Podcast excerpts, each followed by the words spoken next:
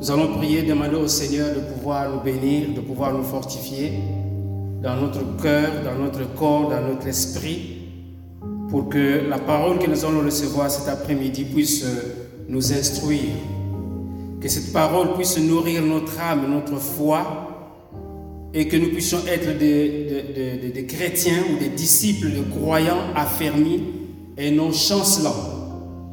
Seigneur, mets ton onction dans ta parole, Seigneur, afin que nos cœurs soient transformés. À l'image de ton Fils Jésus-Christ, notre Seigneur, notre Sauveur. Et c'est en son nom que nous avons ici prié. Amen. Amen.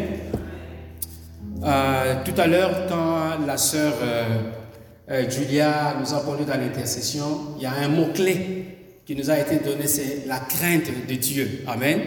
Et nous allons revenir là-dessus, nous allons en parler. Donc le Saint-Esprit nous a déjà précédés avec des mots-clés comme la crainte de Dieu. Amen.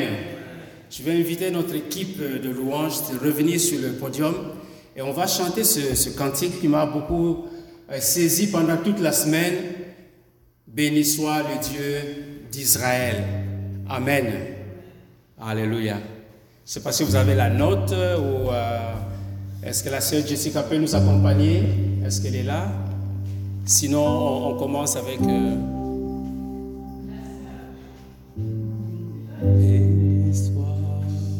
Amen.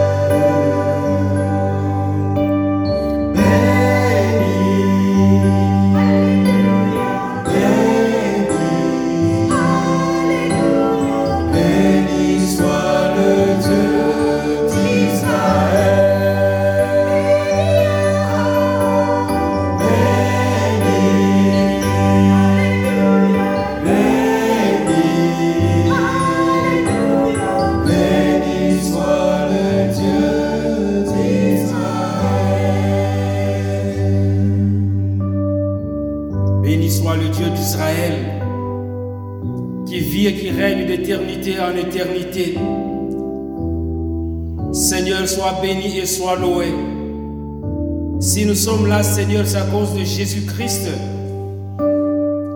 Celui-là même qui a payé de sa vie, de son sang précieux et merveilleux pour que nous puissions avoir la vie éternelle. Béni soit le Dieu d'Israël d'éternité en éternité et que toute la gloire revienne à lui seul. Au nom puissant de Jésus. Amen. Merci Seigneur pour ta présence au milieu de nous, sois loué et sois glorifié, sois exalté, tendre Père, car nous voulons élever le nom de Jésus. Alléluia. Bien-aimés, le message d'aujourd'hui porte le titre qui, euh, qui va être euh, annoncé tout à l'heure. Serviteur de Dieu, mais complaisant.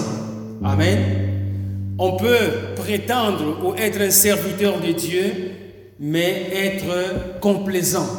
Et ça ne marche pas. Je peux vous le dire d'emblée, ça ne marche pas. Ou bien on est serviteur de Dieu ou on ne l'est pas mais on ne peut pas être un serviteur de Dieu et en même temps être complaisant, parce qu'au final, c'est la complaisance qui va l'emporter. Amen. Si on est complaisant, c'est la complaisance qui va gagner du terrain et on va pâlir, on, on ne sera plus en mesure de se tenir debout et dire voilà, je suis serviteur de Dieu. Comme Élie a dit, je suis celui qui se tient devant l'éternel Dieu des armées. Ça, c'est ce que nous avons vu dimanche dernier. Donc aujourd'hui, nous allons poursuivre toujours avec autour du prophète Élie euh, le texte qui se trouve dans 1 roi chapitre 18. Serviteur de Dieu, mais complaisant. Nous allons lire dans 1 roi chapitre 18 du verset 1er jusqu'au verset 16. Et je vais lire au nom de notre Seigneur Jésus. Bien de jours s'écoulèrent et la parole de l'Éternel fut ainsi adressée à Élie dans la troisième année. Va, présente-toi devant Akab et je ferai tomber de la pluie sur la face du sol. Et Élie alla pour se présenter devant Akab. La famine était grande à Samarie. Et Akab fit appeler Abdias, chef de sa maison. Or, Abdias craignait beaucoup l'Éternel, la crainte de Dieu. Amen. Abdias craignait beaucoup l'Éternel. Mais, voyons la suite. Et lorsque Jézabel extermina les prophètes de l'Éternel, Abdias prit 100 prophètes qu'il cacha 50 par 50 dans une caverne où il les avait nourris de pain, de pain et d'eau. Akab, Akab dit à Abdias, va par le pays vers euh, toutes les sources d'eau et vers tous les torrents.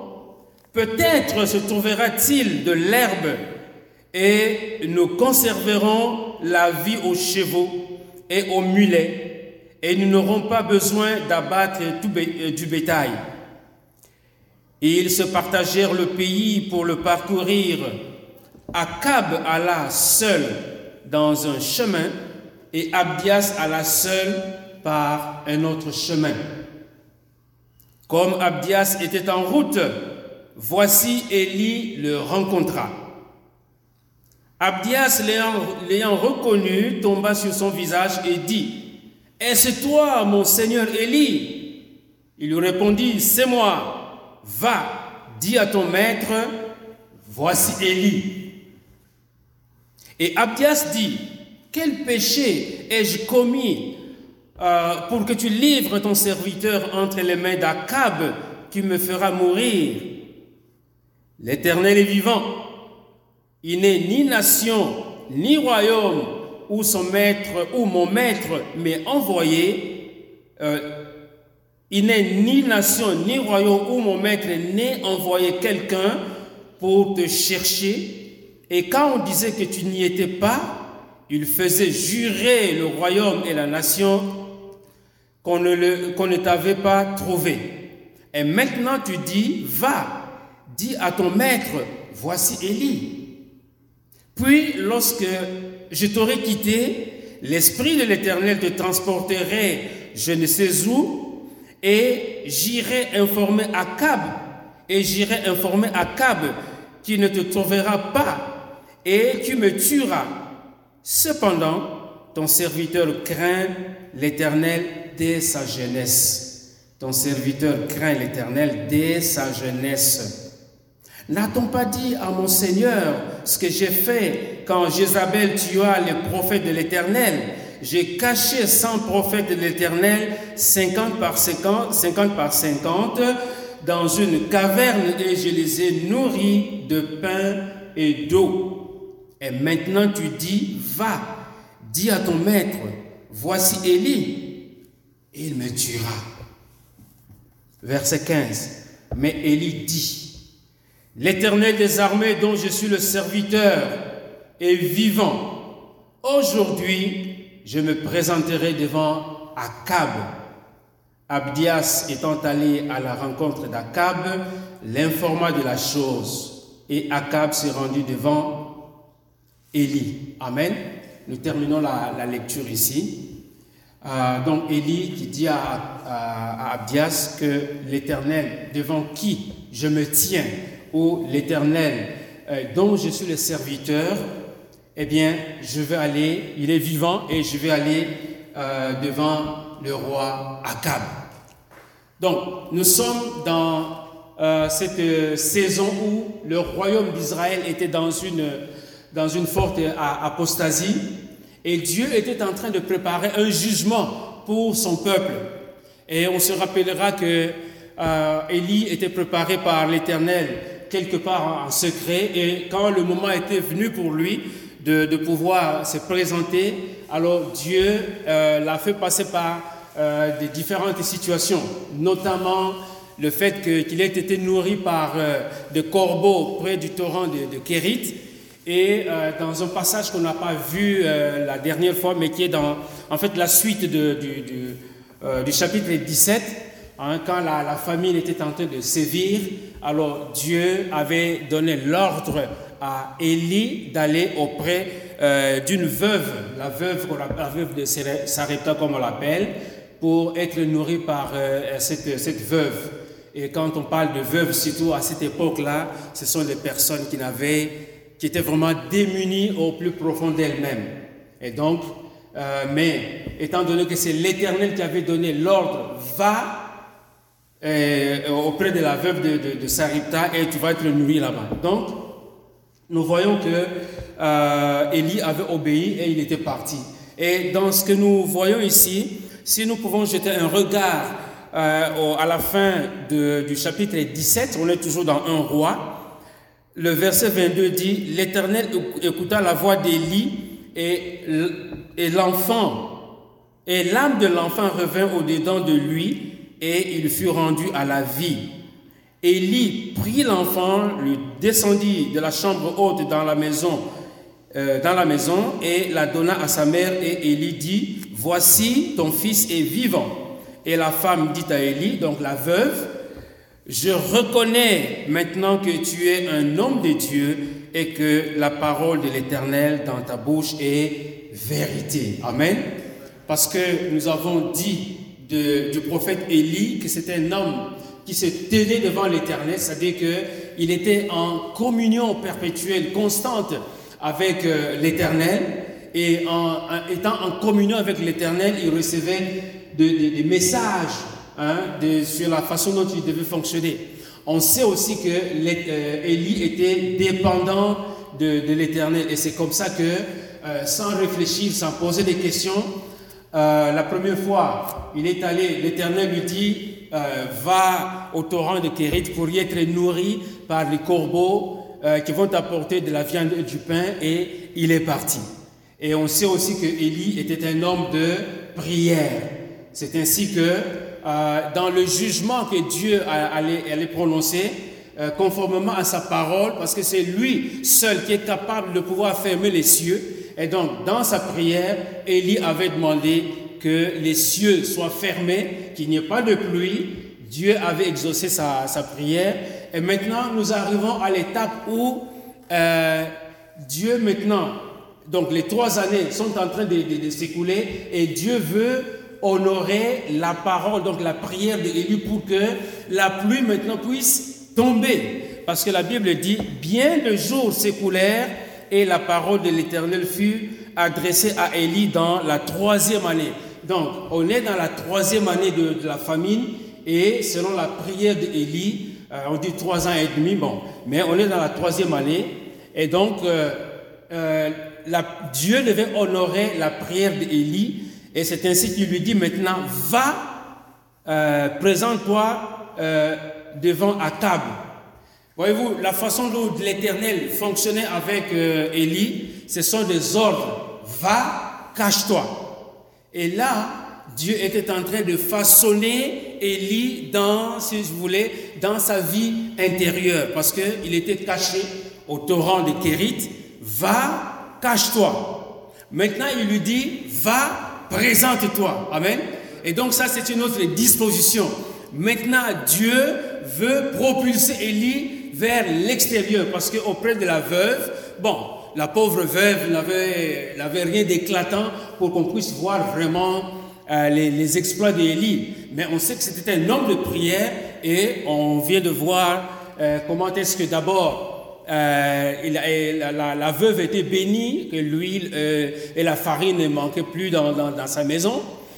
Plus encore, étant un homme de prière, il a prié, l'enfant était mort, et puis Élie a, a, prié, l'enfant est revenu à, la vie.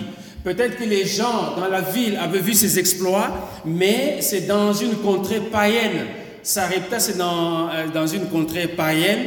Et donc, les gens, certainement autour de, de en Samarie, hein, la, la, capitale du, du, royaume du Nord, n'étaient peut-être pas au courant, ou s'ils étaient au courant, la Bible ne le dit pas expressement, mais le temps était venu pour que Élie soit maintenant propulsé dans son ministère public. Amen. Donc quand l'Éternel lui dit, va, présente-toi auprès du roi Akab, c'est pour maintenant le rendre plus visible. Alors que dans la première partie, l'Éternel lui dit, va, mais cache-toi. Et là, je vais t'instruire en te donnant la viande et du pain par euh, des, des, corbeaux, oiseaux impurs, mais ça c'est le, le procédé de Dieu. Va auprès de la veuve qui est à Sarepta, une veuve qui n'a rien, peut-être une maison euh, délabrée, mais je vais t'instruire là-bas. Je vais t'apprendre à prier. Je vais t'apprendre à faire confiance dans ma parole. Amen. Donc nous voyons les, deux temps dans la vie de Élie. Ministère caché, si on peut dire ainsi, et ministère qui est public. Amen. Donc Dieu l'a préparé euh, pour pouvoir euh, aller dans la présence du roi Athab. Mais en, allant dans la, la, présence du, roi Akab, euh, nous voyons que Dieu, euh, il a de, manière à lui de pouvoir faire les choses. Au lieu d'aller directement auprès de, de Akab, mais Dieu va créer une situation pour notre édification à nous. Amen.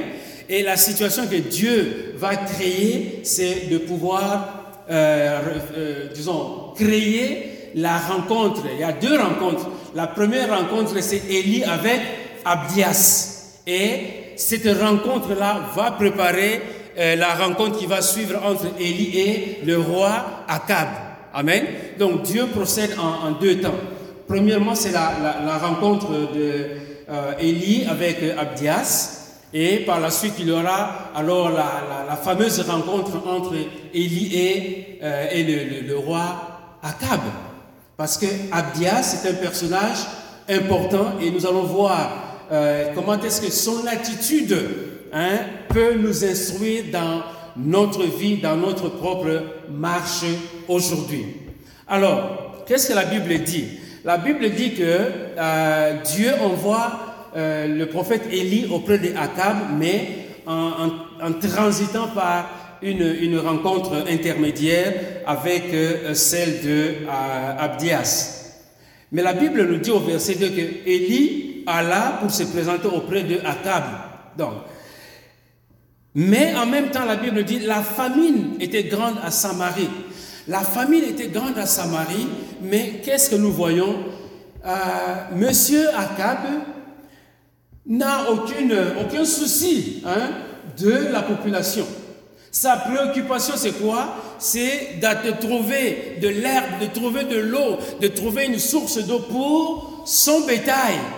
Alors que le peuple est en train de mourir de faim parce qu'il y a la famine, mais sa préoccupation, c'est est-ce qu'on peut trouver de l'herbe quelque part? Est-ce qu'on peut trouver euh, de l'eau pour nourrir le bétail, les chevaux, les mulets? Parce qu'au moins, on n'aura pas à abattre ces, ces, animaux. Ça va, il y aura une perte. Donc, il, continue, il est sans vergogne, il continue euh, de, de, de, mener une vie euh, de, de désinvolte, une vie de plaisir, une vie de loisir, sans se préoccuper, parce qu'il était responsable, il était le roi des dix tribus du nord. La famine est là, mais son souci c'est quoi? Euh, Abdias vient, va chercher les, là où il y a de l'herbe. Voyez-vous, donc c'est quelqu'un qui était vraiment complètement déconnecté des voix du Seigneur. Amen. Il n'avait plus de contact avec le Seigneur, d'autant plus qu'on sait qu'il était le plus abominable de tous les rois. Depuis Jéroboam jusqu'à lui, c'est le plus abominable de rois, avec euh, ses contacts, sa prostitution, euh, vis-à-vis des de, de, Baal et des Astartés qu'il a, euh, qu'il a fait entrer dans le temple. Donc c'était vraiment le sommet de, la, de, la, prostitution ou le sommet de l'apostasie dans le royaume d'Israël. Et Abdias, qui est cet homme? La Bible nous dit que Abdias, euh, au verset 3, Akab fit appeler Abdias chef de sa maison. Or, Abdias craignait beaucoup l'Éternel. Voyez-vous, il y a déjà une contradiction qui est en train de se manifester. Abdias, au départ, on nous dit qu'il est euh, le chef de la maison du roi Akab. Amen. Chef de la maison du roi Akab. Mais en même temps, quand on fait un recul dans le temps, on dit Ah, Abdias craignait l'éternel. Donc, à un moment donné, il avait fait des exploits. Et gloire à Dieu, c'est louable, c'est bien, c'est beau, il faut en parler. Mais faut-il encore continuer dans la même lancée? Amen. Mais étant le chef de la maison du roi Akab. Or, connaissant le roi Akab, donc on peut se dire, sans se tromper, que, hein, en utilisant un terme euh, amoureux, si vous voulez, qu'il était en train de, de flirter. Amen. Je ne sais pas si vous connaissez le mot flirter, mais il est, en train de flirter, c'est-à-dire euh, euh, il, va, il va chercher chez Akab ce qui est intéressant pour lui, eh, Dieu, je sais que bon, j'avais déjà fait ma part hein, dans, dans, le temps. Hein, j'avais caché des, des, des, euh, des, euh, des prophètes que Jézabel voulait exterminer. Donc maintenant, pour moi, il est temps hein, hein d'être auprès de Akab. Et laissez-moi vous dire que ce n'était pas n'importe qui. Il était le chef. Amen. Il était le chef de la maison du roi Akab. Donc c'était une autorité. Il avait une responsabilité dans la maison du roi Akab. Et c'est pas pour rien que euh, l'Éternel l'avait euh, l'avait choisi, excusez-moi, que Akab l'avait choisi pour pouvoir aller euh, chercher là où il y avait de l'herbe. Parce que sûrement, étant le chef de la maison, qu'il avait des, des, gens sous son autorité, il n'est certainement pas allé seul. Donc il a dû avoir une équipe pour pouvoir aller chercher ce que le roi lui avait demandé. Et bien aimé, les noms ont toujours une signification.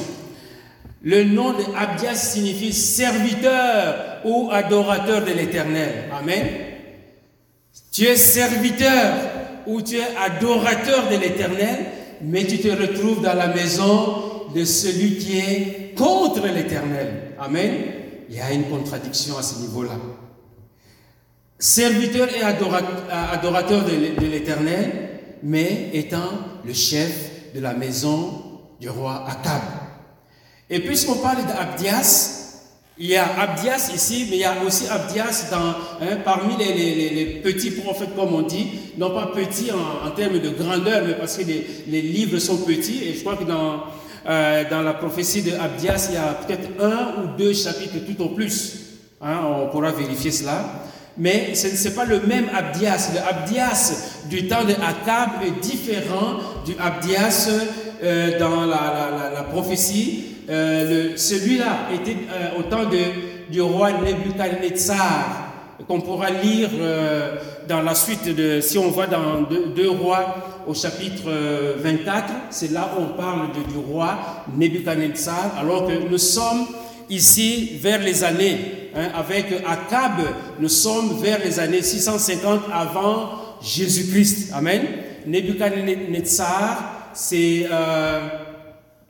Qu'est-ce que j'ai dit? C'est l'inverse. Donc Akab, c'est euh, au 9e siècle avant Jésus, alors que Nebuchadnezzar, c'est vers le, 605 avant Jésus-Christ, parce que le, décompte euh, va graduellement jusqu'à arriver à Jésus qui est l'an zéro. Et à partir de lui, on recommence à compter jusqu'à nos jours. Alors, la question que, que l'on peut bien se poser est la suivante. Comment est-ce que Akab, comment est-ce que Abdias, homme pieux, puisqu'on le présente comme un homme pieux, un homme qui craignait l'éternel.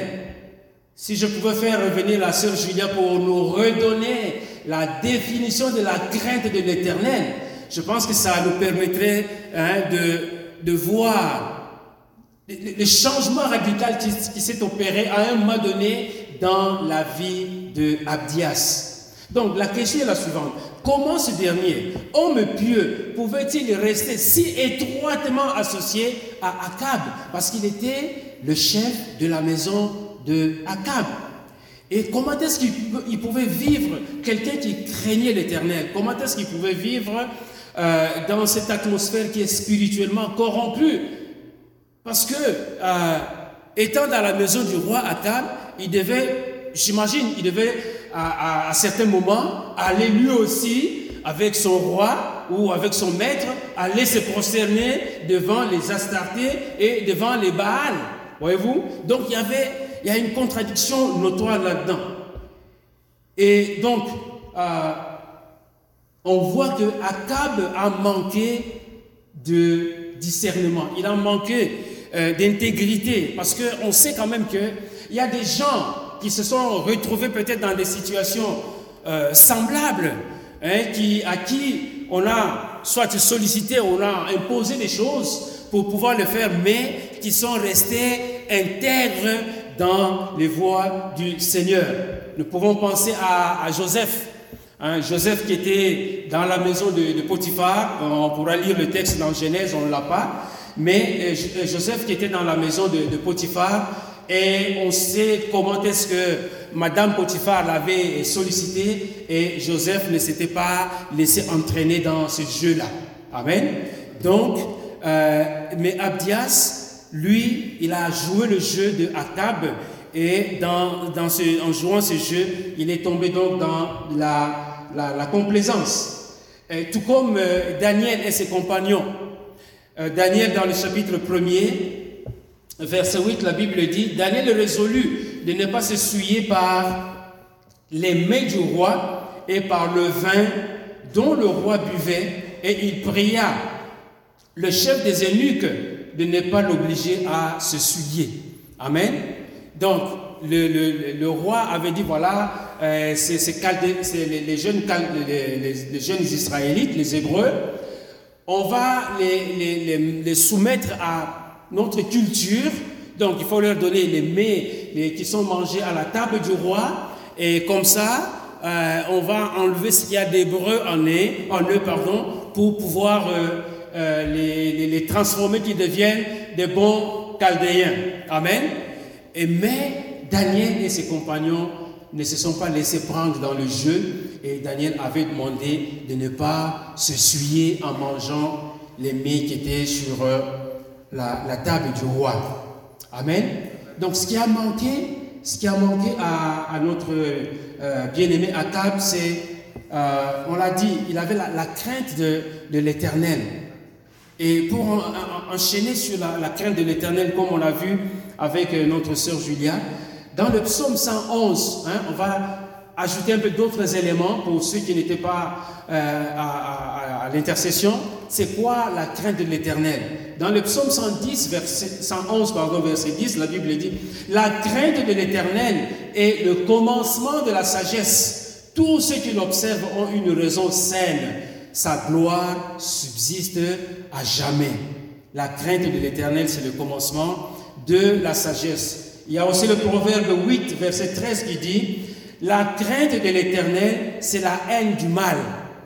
Voyez-vous, si Abdias avait un instant dans sa pensée que oui, euh, quand Jézabel avait, euh, euh, disons, condamné ou tué des, prophètes, La crainte de l'Éternel m'avait saisi à tel point que je suis allé cacher des, prophètes, 50 par deux groupes de 50, et ils nourrissaient avec du pain et de l'eau, hein, comme Élie était nourri par des corbeaux avec du pain et de l'eau.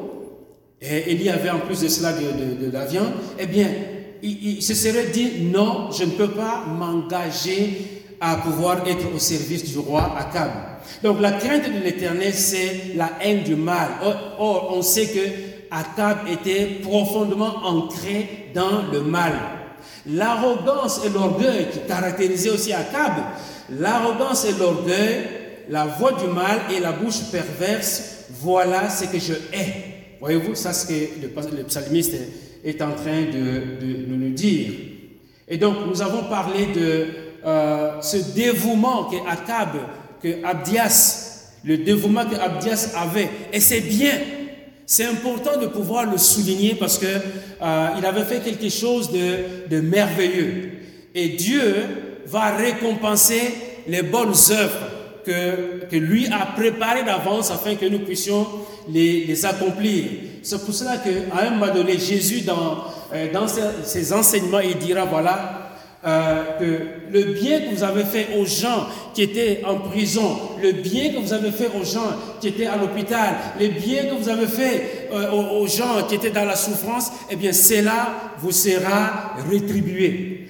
Dans Matthieu chapitre 25, verset 37, euh, la Bible dit, les justes qui répondront, les justes lui répondront, c'est-à-dire que bon, l'enseignement a commencé en, disant voilà, et ceux qui auront fait le bien, euh, auront leur rétribution, mais puisque Jésus dit, voilà, quand vous avez posé tel geste, c'est à moi que vous l'avez fait, alors les justes lui répondront, Seigneur, quand avons-nous vu avoir faim et t'avons-nous donné à manger, ou avoir soif et t'avons-nous donné à boire? Quand avons-nous vu étranger et t'avons-nous recueilli, ou nu et t'avons-nous vêtu Quand avons-nous vu malade ou en prison et sommes-nous allés vers toi? Et le roi leur répondra, je vous le dis en vérité, toutes les fois que vous avez fait, euh, que vous avez fait ces choses à l'un de ces plus petits de mes frères, c'est à moi que vous les avez faites. Amen. Et ces choses, c'est ce que nous appelons dans Ephésiens chapitre 2, verset 10, les œuvres que Dieu a préparées d'avance pour nous afin que nous puissions les pratiquer. Donc, ce que euh, c'est que Abdias avait fait à une certaine époque, c'est bien, c'est beau, c'est louable, mais on se rend compte euh, que la rencontre ou sa rencontre avec Élie va mettre au grand jour son, véritable état d'âme. Son état d'âme va vraiment apparaître. Et son état d'âme qui va apparaître va simplement faire pâlir ou ternir ce qu'il avait accompli auparavant. C'est pour ça que on nous dit dans la parole de Dieu que en toute chose, c'est la fin qui compte. Parce que souvent dans la vie chrétienne, on commence très zélé. Et on est jeune chrétien, on est fougueux. Oh, gloire à Dieu. On ne rate aucune veillée. Quand il y a la prière, on est là. Quand on demande un service, on est là. Mais avec le temps, hein, on devient un petit, petit vieux chrétien et puis on dit, ah, il y a la veillée. Ok, bon, j'ai sauté la veillée, je vais aller là la prochaine fois. Je ne vise personne bien aimé. Amen. Alléluia. C'est la parole de Dieu. Amen. Le service, oui, ça va. Et on commence à sortir beaucoup, beaucoup, beaucoup d'excuses parce que on sent que le zèle qu'on avait au début n'existe plus. Et c'est la fin qui compte, bien aimé. On peut bien commencer et mal terminer. Tout comme on peut peut-être mal terminer avec une certaine lenteur, mais terminer avec euh, force, avec vigueur. Et donc nous devons nous examiner, bien aimés, nous devons euh, nous, nous, regarder à chaque instant pour nous dire où est-ce que j'en suis? Non pas où se trouve mon voisin, qu'est-ce que mon voisin est en train de faire, comment est-ce qu'il est en train d'évoluer, mais moi, par rapport à la parole de Dieu, où est-ce que j'en suis? Et donc, les exploits que Abdias avait accomplis vont se ternir. Pourquoi? Parce qu'il n'a pas eu le temps de pouvoir se séparer du mal. Le mal qui était incarné par le roi Akab. Il aurait dû à un moment donné ne pas s'attacher au roi Akab. Mais étant attaché au roi Akab, alors les œuvres, ce qu'il avait accompli auparavant, va ternir, va devenir sombre. Parce que, comme on va le voir, euh, il va, euh, il va s'élever en excuses, il va présenter euh, beaucoup d'excuses. Il va présenter beaucoup, d'excuses pour essayer de justifier son attachement au roi euh, Akab parce que ah, j'avais dans le passé, j'avais fait, j'avais accompli tels exploits, mais maintenant, bon, je peux hein, quand même euh, me prévaloir d'être à côté du roi Akab. Donc, pour les choses de Dieu, euh, il les avait faites en, secret parce que bon, il a caché les gens dans, une caverne. Mais pour les choses qui sont les choses du malin, les choses du mal, eh bien, Abdias ne se cache pas parce qu'il est le chef de la maison du roi Akab. Hébreu 10, verset 32 nous dit, Souvenez-vous de ces premiers jours où, après avoir été éclairé, vous avez soutenu un grand combat au milieu de souffrances. La vie chrétienne est une vie, qui contient de moments de joie, de moments de souffrance. Et particulièrement pour les chrétiens, euh, pour ces Hébreux à qui la, lettre est adressée, parce que ce sont euh, des judaïsants, des anciens judaïsants qui sont devenus chrétiens, qui ont commencé à suivre le Seigneur. Et donc il y avait beaucoup de craintes, beaucoup d'appréhension. Et donc il y avait aussi de la souffrance. Euh, ils vivaient de la souffrance. Mais la, la parole de Dieu dit, d'une part, exposé comme un spectacle aux opprobres et aux tribulations, et de l'autre, vous associant à ceux dont la position était la même. Donc les Hébreux, hein, quand ils ont quitté le judaïsme, ils se sont associés à ceux qui étaient déjà ou qui avaient déjà accepté le Seigneur. Et de sorte que ils étaient encouragés. Et comme on dit, euh, dis-moi qui tu fréquentes et je te dirai qui tu es. Et donc ces Hébreux, quittant le, judaïsme, s'associant aux, euh, aux, nouveaux chrétiens, ben, eux aussi, ils étaient dans cette mouvance de garder la foi en Jésus. Mais Abdias, ayant commencé comme adorateur du Seigneur, mais euh, finissant la vie avec le roi Akab, dis-moi qui tu fréquentes, je te dirai qui tu es, eh bien lui aussi a commencé certainement à, pouvoir, euh, euh disons, suivre la, la, voie de Akab pour se prosterner devant les, euh, les Abdias, devant les, euh, les, les Astartés et devant les Baals. Le proverbe, 7, proverbe 3, verset 7 dit Ne sois point sage à tes propres yeux, crains l'éternel. Amen. Ne sois point sage à tes propres yeux. C'est pas grave, je peux rester auprès de, de doigts Akab, et puis bon, il n'y a rien qui va se passer. Mais Akab va te contaminer tranquillement, lentement et sûrement. Amen. Akab va te contaminer lentement et sûrement. Donc, ne sois pas trop sage à tes propres yeux. Tu sais que telle compagnie est mauvaise. Bon, mais ce sont des gens de mon quartier. Je veux quand même hein, être bien avec eux. Hein, je veux être cool avec eux. Eh bien, en étant cool avec eux, tu finiras par être coulé. Amen. Ne sois point sage à tes propres yeux, crains l'Éternel et détourne-toi du mal. C'est ça que Proverbe 3 est en train de nous dire. Verset 8, ce sera la santé pour tes muscles et un rafraîchissement pour tes os. Amen. Ce que la, la crainte de l'Éternel nous apporte, non seulement des bénéfices sur le plan spirituel, mais aussi sur le plan physique. Amen ce sera la santé pour tes muscles et un rafraîchissement pour tes os. Job 28, verset 25, la Bible dit, quand il régla le poids du, vent et qu'il fixa la mesure des eaux, quand il donna de loi à la pluie et qu'il traça la route de l'éclair et du tonnerre, alors il vit la sagesse et la manifesta, il en posa les fondements et l'a mis à l'épreuve. Maintenant, le verset 28 nous dit, puis il dit à l'homme, voici, la crainte du Seigneur, c'est la sagesse. Amen. S'éloigner du mal, c'est l'intelligence. Amen. Abdias n'a pas eu le courage, n'a pas eu l'audace de pouvoir s'éloigner du mal.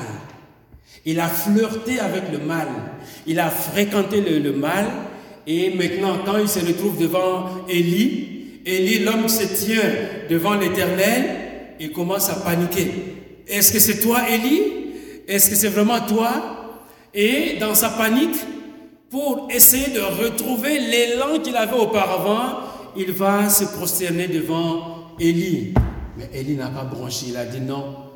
Euh, le, fait, de venir te prosterner, tu ne vas pas me corrompre, tu ne vas pas m'entraîner dans ton fonctionnement. Et Élie lui a résisté. Amen. Élie lui a résisté. Et je pense qu'ici, nous avons d'une certaine manière la problématique. La problématique à laquelle font face, nous faisons face les chrétiens par rapport à la politique. Est-ce qu'un chrétien doit être un politicien? Est-ce qu'un chrétien peut faire euh, de la politique, hein, comme on la voit euh, aujourd'hui? Euh, Il y a un grand risque. Quand on voit simplement Abdias, parce que dans, dans ce monde, il y a beaucoup de corruption. Dans ce monde, dans ce domaine, hein, dans cette sphère de la politique, il y a beaucoup de compromis qu'il faut faire. Dans ce domaine, il faut les, les, couteaux volent très bas, c'est-à-dire qu'il faut accuser euh, l'un pour pouvoir obtenir les, les faveurs du, du, chef. Et donc, il y a un danger. Amen.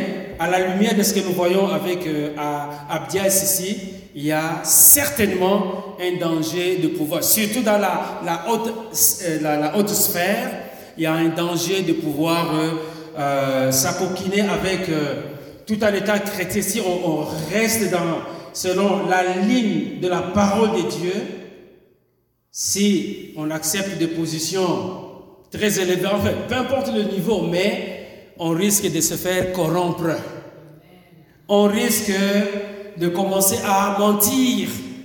On risque de commencer à fréquenter des milieux obscurs parce qu'il faut faire plaisir au chef. Amen. Il faut faire plaisir au chef. Je me souviens quand, à, l'époque, au Congo, quand on faisait les examens d'État, il y avait, euh, un, système qu'on appelait euh, ascenseur. Ascenseur, c'est-à-dire que euh, on donne de l'argent hein, pour un, centre des examens d'État quelque part, l'argent vient du ministère, je ne sais pas de, quelle autorité, l'argent doit aller pour euh, préparer le centre où devaient se dérouler les examens d'État, mais les responsables qui étaient là pour faire les, les examens devaient retourner de l'argent d'où cet argent venait. Et donc parfois on se retrouvait sans stylo, sans papier, mais c'est un système qui existe. Alors, tu es chrétien, tu es dans ce système-là, on te dit, ok, on te donne autant d'argent, mais sache qu'une partie doit revenir. Qu'est-ce que tu fais? Est-ce que tu vas accepter? Il y a un dilemme.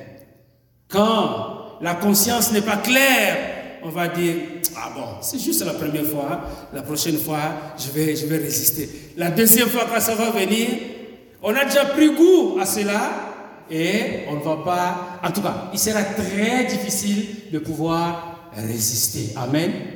Et je crois que c'est ce qui est arrivé à, à, notre euh, ami Abdias. Euh, je vais prendre le, témoignage de, notre bien-aimé Michel. Il avait postulé quelque part hein, dans une euh, entreprise ici, mais cette entreprise avait des affinités avec disons, le phénomène de changement de sexe et tout ce que ça comprend. Donc cette entreprise faisait, en faisait la promotion. Et donc, le dossier était assez avancé. On disait, ah, certainement qu'il va avoir ce poste. Mais, quelque part, dans son cœur et dans le cœur de sa femme, il se disait, ah, il y a un danger d'aller travailler là-bas parce que on finira par t'embarquer dans leur fonctionnement. Et gloire à Dieu, ce poste lui avait été refusé. Amen. Parce que s'il avait accepté d'occuper ce poste-là, certainement qu'il ferait la promotion du drapeau arc-en-ciel. Amen. Mais gloire à Dieu, ce n'est pas arrivé. Amen. Il ferait la promotion de ce drapeau parce que tu es là, tout le monde en parle. Comment est-ce que tu vas te cacher? Mais, eh, mais, monsieur, nous, on, va aller exhiber le drapeau arc-en-ciel. Pourquoi, est-ce que toi, tu ne viens pas? Oui, mais moi, je suis un chrétien. Non, mais non. Ici, mets ta chrétienté de côté. Ici, c'est la promotion du drapeau arc-en-ciel. Il serait dans l'eau chaude, dans l'eau brillante. Mais gloire à Dieu, le Seigneur est merveilleux. Il lui a trouvé autre chose. Amen. Alléluia. Donc, dans la vie bien-aimée, euh, nous ne devons pas agir avec euh, complaisance. Donc, nous devons nous poser la question. C'est peut-être bien, c'est peut-être ça, ça va rapporter quelque chose. Mais est-ce que je suis obligé d'embarquer sur, euh, cette voie-là? Aujourd'hui, on parle beaucoup de l'aide médicale à mourir, et c'est un dossier qui, qui suscite beaucoup de passion peut-être auprès des médecins, il y a des médecins chrétiens. L'aide médicale à mourir, je fais quoi avec ça? La parole de Dieu me dit que euh, je ne suis pas en mesure, hein, je ne suis pas habilité à mettre fin à la vie de quelqu'un. Amen? Mais maintenant, la loi, je ne sais pas si elle est complètement adoptée, me dit, ah, mais en tant que médecin, si tu vois quelqu'un qui est en train de souffrir, ben, tu peux lui donner peut-être une injection ou un médicament, et puis, comme ça, on va en finir. C'était un, cas de, conscience. C'est un cas de conscience. Tu fais quoi? La parole de Dieu est là. Et euh, les, comment, les, éléments de l'aide médicale à mourir sont là. Qu'est-ce que tu fais? Est-ce que tu marches comme chrétien ou tu marches selon la, les, ces, ces, principes-là? Et donc, on se trouve devant la croisée des chemins. Tu es un commerçant. Tu vends des produits. Tu fais quoi? Tu vas créer ah, la, loi de l'offre et de la demande. Ok, ah, le, produit se vend tellement bien que on va créer une certaine rareté. On crée la rareté, on cache certaines marchandises et on dit ah ben il n'y en a plus pour que quand on va le ramener, on va augmenter le prix. Voyez-vous, on va aller chercher un gain abusif. On va aller chercher un gain abusif. Alors tu es un chrétien, Qu'est-ce que tu fais? Est-ce que tu vas suivre le, courant? Ou qu'est-ce que tu fais? Voyez-vous, ce sont des, des questions auxquelles chacun de nous doit se poser. La part, d'une part, la parole de Dieu est là, et d'autre part, voilà comment le monde est en train de se comporter. Est-ce que je suis le courant mondain, mondain ou je suis la voix de l'éternel? Et je crois qu'en tant qu'enfant de Dieu, nous devons avoir une position claire. Amen. Ça peut nous coûter quelque chose, il faut être honnête avec nous-mêmes. Ça peut nous coûter quelque chose. Ça peut nous coûter peut-être euh, au niveau du travail, peut-être le chômage. Ça peut nous coûter peut-être euh, un, manque de, promotion à, à, tel ou tel niveau. Mais quand je sais que l'Éternel pourvoira à mes besoins, ça prendra peut-être un temps, mais un temps nécessaire un temps de formation, un temps peut-être de communion avec, euh, avec le Seigneur. Et Dieu, il est capable de donner au-delà de ce que nous demandons, au même pensons. Amen. En tant que chrétien bien-aimé, je voudrais nous encourager à prendre position. Parce que la Bible nous dit dans Romains chapitre 12 verset 2, ne vous conformez pas au siècle présent, mais soyez transformés par le renouvellement de l'intelligence afin que vous discerniez euh, quelle est la volonté de Dieu, ce qui est bon, agréable et parfait. Je sais que ce n'est pas facile de prendre une telle décision, mais par la grâce de Dieu, en priant, en étant vraiment associé au Seigneur, en étant comme Élie, on se tient devant la présence du Seigneur, le Seigneur peut ouvrir une autre voie, comme c'est arrivé pour notre bien-aimé. Le Seigneur a ouvert une autre voie et il est maintenant dans une position dans laquelle il est agréable, hein, il, peut bien fonctionner, avec un bureau fermé, c'est un détail que je vous, hein, je vous dis, il peut prendre le temps de prier, voyez-vous. Hein, il peut avoir le temps de prier, Seigneur, avant de commencer mon travail. Ah, bénis, Seigneur, les gens qui sont dans mon environnement. Les gens ne sauront pas et puis on va le voir en train de, sourire. Mais qu'est-ce qu'il y a avec ce, ce monsieur Mais il a prié, vous ne saviez pas. Amen.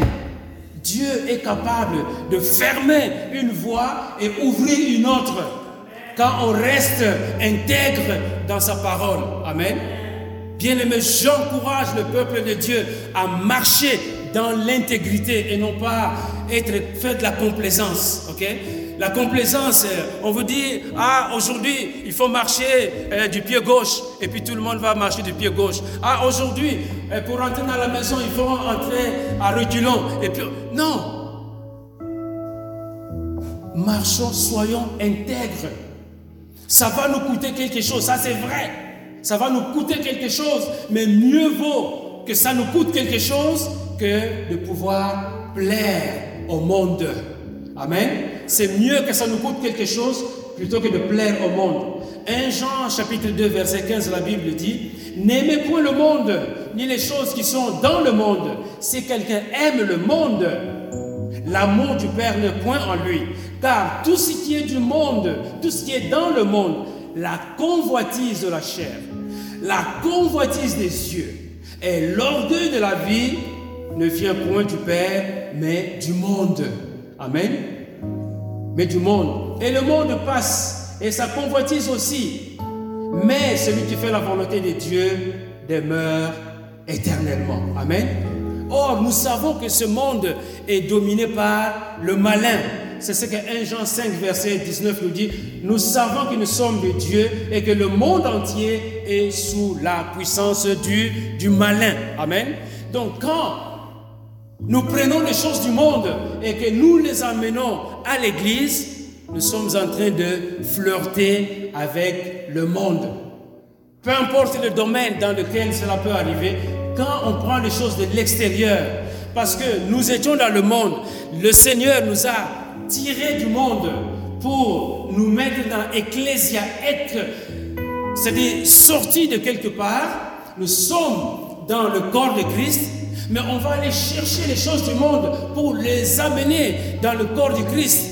Bien aimé, on est en train de, flirter, on est en train de faire de la complaisance. Amen. Pour que euh, d'un côté on va dire, ah, ah celui-là, hein, à l'église on dit, euh, je suis chrétien, mais de l'autre côté, c'est le grand spécialiste des nomolo. Voyez-vous, quand le nomolo joue, c'est le premier, c'est lui qui est euh, en évidence et tout le monde est en train de copier. Mais le dimanche, il vient à l'église, oh, gloire à Dieu, merci, alléluia, amen. Bien aimé, nous devons nous dissocier des choses du monde. Amen. Nous devons nous dissocier des choses du monde et ne pas importer les comportements mondains euh, dans, dans, dans, dans le, corps de Christ. Et nous devons faire attention aussi avec euh, euh, tout ce qui est comme avancé dans, dans la, technologie. Parce que tout ce que la technologie nous apporte n'est pas nécessairement conforme avec euh, le plan de Dieu. Amen. Nous avons la, la, la télévision, c'est bien, gloire à Dieu. Mais qu'est-ce que la télévision peut nous apporter? La télévision, si on ne prend pas garde à cela, peut nous amener dans des choses qui se passent dans les chambres à coucher des gens quelque part. Voyez-vous, la télévision c'est bien, on regarde les nouvelles, mais au-delà des nouvelles, la télévision, l'Internet et tout ce peuvent nous amener très loin. Et ça se fait de façon insidieuse, très lentement, doucement. Hein, ça commence par des publicités qui passent, et puis on cligne les yeux, puis euh, euh, bon, on va chercher peut-être en savoir davantage, et ça nous amène à, adopter des comportements euh, qui sont répréhensibles par la parole de Dieu. Donc, euh, nous devons veiller à cela. La Bible nous dit dans 2 Corinthiens chapitre 6, verset 14, Ne vous mettez pas avec les infidèles sous un joug étranger. Amen. ne vous mettez pas avec les infidèles sous un joug étranger. Car quel rapport y a-t-il entre la justice et l'iniquité Ou qu'y a-t-il de commun entre la lumière et les ténèbres Quel accord y a-t-il entre Christ et Bélial Ou quelle part a le fidèle avec l'infidèle Quel rapport y a-t-il entre le temple de Dieu et les idoles Monsieur Akab devait le savoir. Quel rapport y a-t-il entre euh, le, temple de Dieu et les idoles Car nous sommes le temple du Dieu vivant. Comme Dieu l'a dit, j'habiterai et je marcherai au milieu d'eux. Je serai leur Dieu et ils seront mon peuple. Maintenant, regardez le verset 17.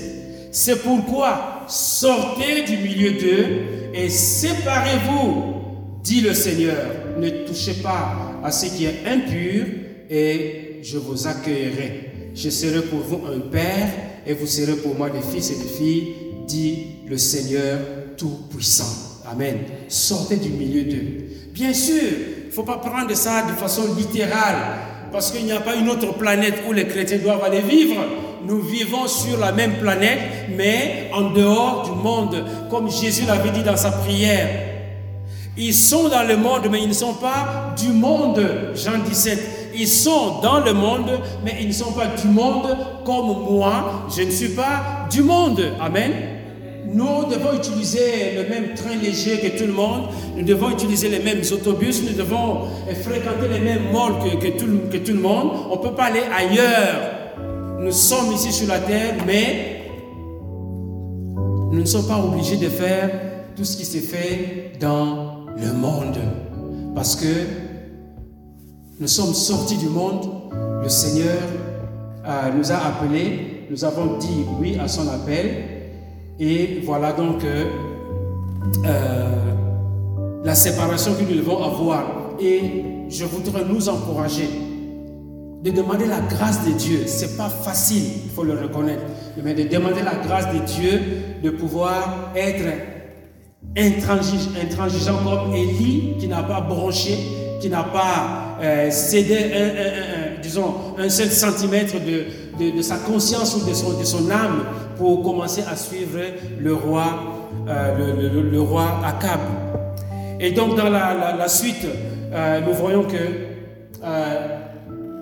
Abdias est en train de, présenter des, fausses excuses. Il commence par rappeler les choses qu'il avait, avait euh, accomplies auparavant, en disant que euh, moi, euh, si je m'expose, écoutez, il est le chef de la maison du, roi Akab, mais Élie lui demande d'aller parler à son maître. Il dit, ah, si je vais trouver mon maître, il va me tuer. Il va dire ça trois fois. La première fois, c'est au verset, au verset 9 et euh, pour que tu livres ton serviteur contre les, mains d'Akab, qui me fera mourir? Il est le chef de la maison du roi Akab, mais maintenant devant Élie, il a peur de. Au verset, au verset 12, euh, il, rappelle encore la même chose, et tu me tueras. Et plus loin, au verset 14, voilà, et maintenant tu dis, va, dis à ton, à ton maître, voici Élie, il me tuera trois fois en train de, certainement de, trembler. Pourtant, c'est lui qui est le, chef de la maison du roi Akab. Donc, on voit ici qu'il y a une fausse humilité dans le, comment, dans, euh, le fonctionnement de Abdias. C'est une fausse humilité parce que, euh, d'une part, il considère ses intérêts. Il avait des intérêts auprès euh, de, de. Et de l'autre côté, ben, Élie, c'est quand même euh, hein, l'homme qui se tient devant l'Éternel, et donc je ne peux pas tergiverser. Mais euh, a été droit et direct. Et donc, pour essayer de terminer cette partie, nous voyons que d'une part, Élie reste intègre devant les excuses, devant les tergiversations, devant les, faux semblants de, de de, pardon, et alors que Abdias essaie de, gagner du terrain pour dire voilà, épargne-moi euh, pour ne pas aller euh, dans le, du côté du roi euh, Akab. Et donc, la, moralité pour nous ici, je crois qu'on on, on, peut la deviner, c'est de ne pas prendre le risque d'être sous la domination de deux chefs. Amen. Ne pas être sous le contrôle, sous la domination de deux chefs. Matthieu 6, euh, verset 24, la Bible dit, Nul ne peut servir deux maîtres, car il haïra l'un et aimera l'autre, ou il s'attachera à l'un et méprisera l'autre. Vous ne pouvez servir Dieu et maman. Amen.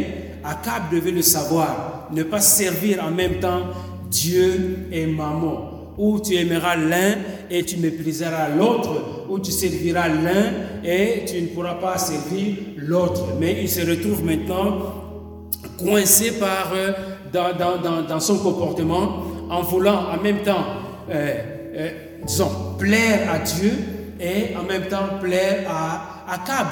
Mais on voit visiblement que il s'était vraiment éloigné de Dieu et se retrouvait simplement dans le camp de, euh, du roi Akab. Et donc, Akab, pardon, Élie insiste auprès de, de, pour lui dire voilà,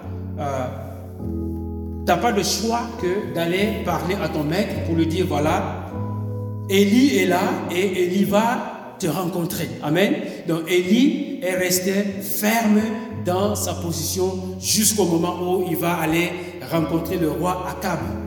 Et je voudrais anticiper ici, il va euh, amener Akab devant ses responsabilités.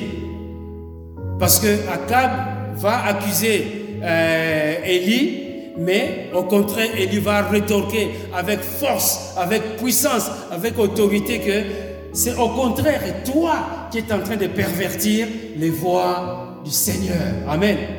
Donc, bien aimé, je crois que la Bible nous parle d'Élie en disant qu'il était un homme de la même nature que nous. Amen. Aussi bien au niveau de la prière que du caractère.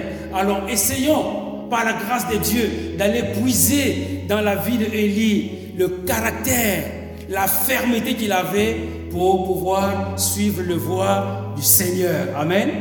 Je dis bien, c'est pas facile, mais quand on s'appuie sur le Seigneur, quand on compte sur la grâce de Dieu, le Seigneur peut euh, mettre de côté les embûches qui peuvent euh, se dresser sur notre chemin.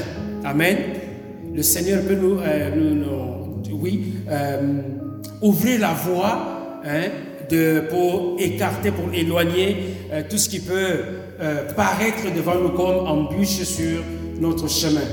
Donc, si le Seigneur a mis cette portion des Écritures euh, en parlant de Abdias, son comportement, c'est pour attirer notre attention sur notre propre marche.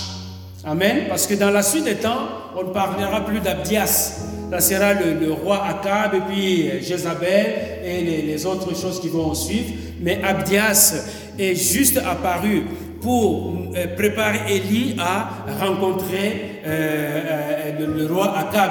Et en préparant cette rencontre avec le roi, le Akab, ça nous montre que Élie, c'est un homme qui est constant. Que ce soit devant Abdias, chef de la maison, euh, du roi Akab ou devant Akab lui-même, c'est quelqu'un qui est intègre, c'est quelqu'un qui est honnête, c'est quelqu'un euh, qui, qui, marche dans la droiture. Amen. Et c'est ce que Dieu veut. C'est ça qu'il veut de nous, que nous puissions marcher dans la droiture et non pas faire des choses par complaisance. Parce que la complaisance finira par l'emporter sur l'honnêteté, sur euh, la bonté, sur euh, la patience, sur la fidélité envers l'éternel notre Dieu. Amen. Alléluia.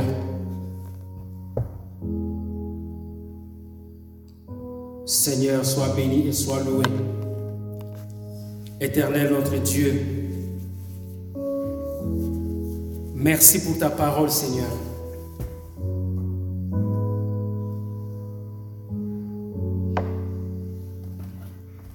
Merci pour ta parole, Seigneur. Alléluia. Dans un monde qui peut être difficile pour nous, Seigneur,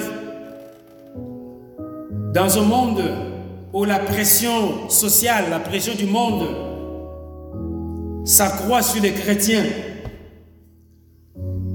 notamment dans la question du changement de sexe, notamment euh, dans des questions, de diverses questions, de diverses problématiques euh, qui se posent dans la société.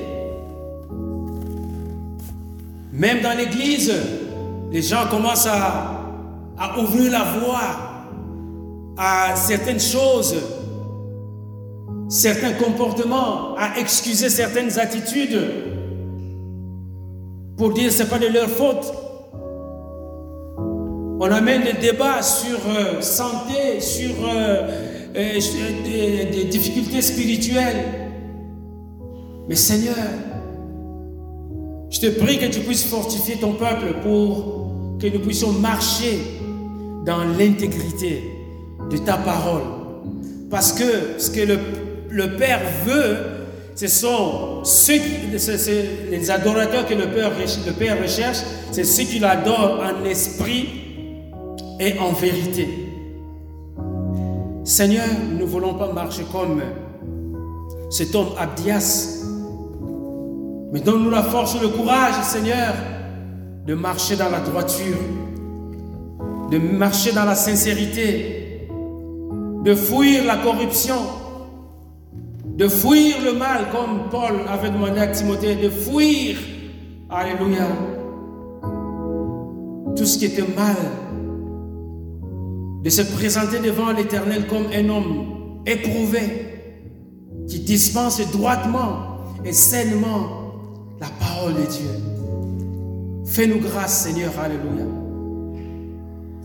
C'est pas facile, c'est vrai, il faut le reconnaître. Mais ta grâce est là, éternel notre Dieu.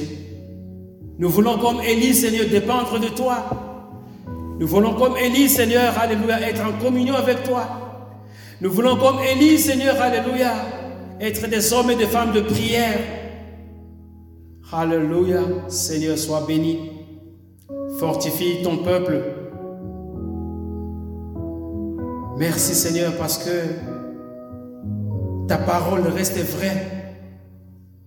Quand Jésus a dit, je bâtirai mon église et les portes du séjour de mort ne prévaudront point contre elle. Oui, l'église de Jésus-Christ avance, malgré les assauts du malin, malgré les attaques insidieuses du malin, malgré tout ce qui peut arriver. Mais l'église de Jésus-Christ est debout et elle avance.